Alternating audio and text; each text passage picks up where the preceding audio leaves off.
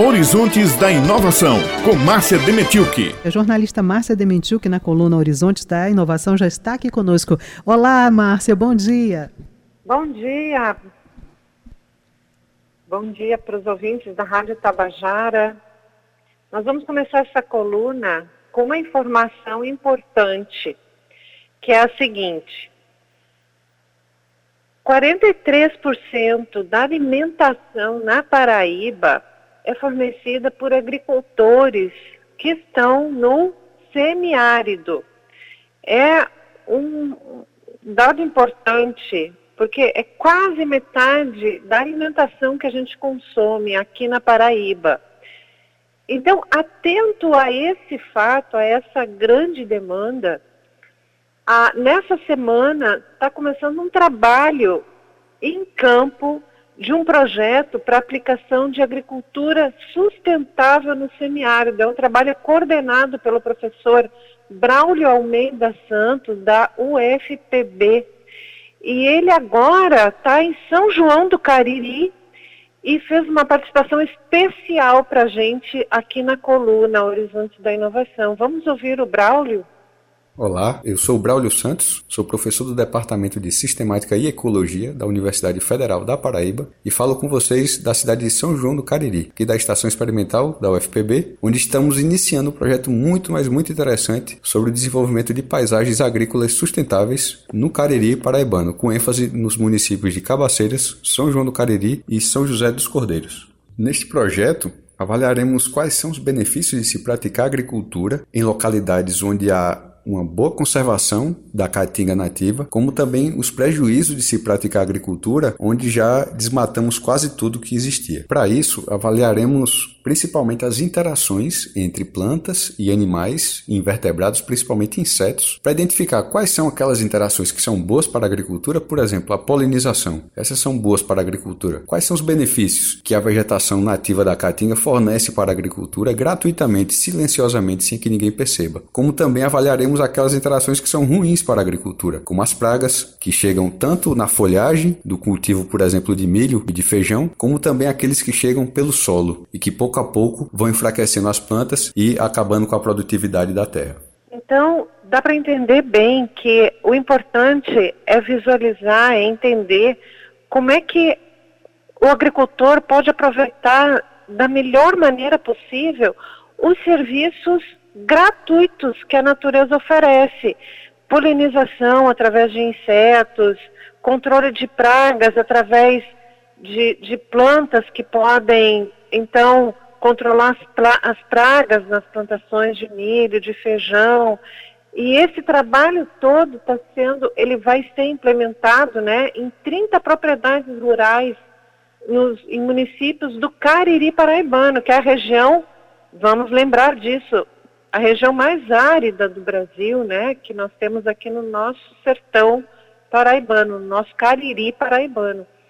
E o projeto recebe então financiamento pelo governo do estado da Paraíba, através da Fundação de Apoio à Pesquisa, a FAPESC, o CNPq e a CAPES. Envolve várias instituições, não só a UFPB, e o professor Braulio vai ainda fazer mais uma participação aqui com a gente sobre as articulações que serão feitas visando o desenvolvimento rural aqui no estado. Nosso projeto faz parte do programa Nexus Caatinga, que é uma iniciativa muito maior que visa garantir a segurança hídrica, alimentar e energética para a população rural do Cariri Paraibano. Atualmente conta com financiamento principal da Fundação de Amparo a Pesquisas do Estado da Paraíba. Envolve diversas instituições do Nordeste, como a UFPE e a UFESA, mas também conta com apoio de pesquisadores estrangeiros. Nossa meta é formar pelo menos seis alunos de mestrado e doutorado e 12 alunos de graduação graduação, nossa intenção também é juntar forças entre os órgãos públicos e as organizações não governamentais, unir o setor público e o setor privado em prol do desenvolvimento das paisagens agrícolas sustentáveis, para que de fato a gente consiga, em longo prazo, manter a população rural no campo, desenvolvê-la socialmente, desenvolvê-la ambientalmente, desenvolvê-la economicamente, através da ciência, através da educação, através também do desenvolvimento de uma agricultura mais sustentável. Também contemplaremos ao final desse projeto, que vai durar três anos, as secretarias de agricultura dos três municípios, assim como algumas escolas da rede pública ensino fundamental também. Com isso, nossa ideia é expandir nosso projeto de pesquisa para além dos muros da universidade. Nós precisamos fazer isso para que você, que está nos ouvindo, entenda a importância da pesquisa científica nas diferentes áreas do conhecimento para o desenvolvimento do nosso país.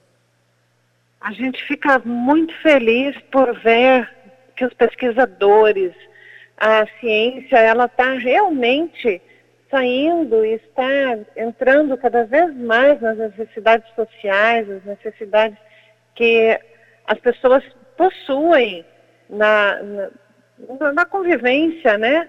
E ah, esse projeto do qual o projeto de agricultura faz parte, que o professor citou, que é o projeto Nexus, ele é um projeto bem grande, é um projeto que está sendo orientado, dirigido pelo INPE. E a gente vai ter a oportunidade aqui de falar um pouco mais sobre esse projeto, Nexus, do qual o projeto do professor Braulio está fazendo parte, está integrando. E, bem, essa é a notícia de hoje, Beth Rai, um esforço da ciência para implementar práticas sustentáveis na agricultura familiar na Paraíba. Devolvo a palavra para vocês, minhas amigas, um grande abraço para os ouvintes. Grande abraço, Márcia Demetrio, que é importante, né, Raio, a informação que ela traz sempre para nós, porque esse tipo de projeto, esse tipo de pesquisa, ele pode favorecer que a gente combata as desigualdades sociais em muitas regiões. Né? É para isso que a pesquisa serve também, para mais desenvolvimento. É Márcia ainda está em linha conosco? Tô, sim, tá em... É interessante, viu, Márcia? Ontem a gente trouxe uma matéria especial aqui sobre o Dia dos Povos Tradicionais, né, dos nossos indígenas. E uma das falas que chamou bastante a atenção da gente, né, que foi falada pelo cacique Sandro, ele dizia que o maior orgulho que eles tinham era quando os jovens iam estudar, aprendiam, adquiriam conhecimento e retornavam, né, para para sua base, para sua família e conseguiam aplicar tudo aquilo que estavam aprendendo e que toda a, a, aldeia, né, todos eles, toda a comunidade indígena ficava muito feliz e comemorava muito quando isso acontecia. E acabo depois, né, de acompanhar a sua coluna hoje, de estender isso para todos os outros campos possíveis, né? Porque quando a gente vê pesquisadores de instituições diferentes estudando, pesquisando para retornar né, para os seus para a sua base, para a sua família, para o seu local de nascimento e conseguir, junto com a agricultura familiar, cuidar do seu território, cuidar da sua população, né? cuidar de geração de emprego e renda. Então é um projeto muito amplo, com muitas áreas ali né? que acabam sendo beneficiadas com projetos como esse. Raio, é interessante, nós também conversamos alguma coisa a respeito disso ontem, pelo seguinte, a tecnologia ela traz e ela apresenta, então, novas maneiras, ou ela, ela, tec, ela tecniciza, ela, ela produz, ela faz, uma, formula uma técnica para que seja aplicada no, nas, nas coisas que se faz, para manipular aquela atitude. Então, a agricultura tradicional, também os indígenas, eles, eles fazem, os povos uh, tradicionais também usam muito o, o, é, é, esse conhecimento tradicional que quando as novas gerações aprendem as novas técnicas, elas unem a esse conhecimento tradicional que havia e eles não eliminam esse conhecimento, pelo contrário, eles somam. E por isso talvez esses, essas pessoas, esses comentários tenham vindo de que sejam muito felizes nessa, nesse retorno, né, com um ganho, um algo mais para uh, porque a, a, demanda aumenta, a, o consumo aumenta, a população aumenta, então aquele meio de produção antigo, ele precisa também aumentar sem explorar, sem ex exaurir o recurso natural. E a tecnologia entra nesse ponto. A tecnologia ajuda, a tecnologia então proporciona um, um meio de não levar o recurso natural à exaustão. É isso aí, bacana.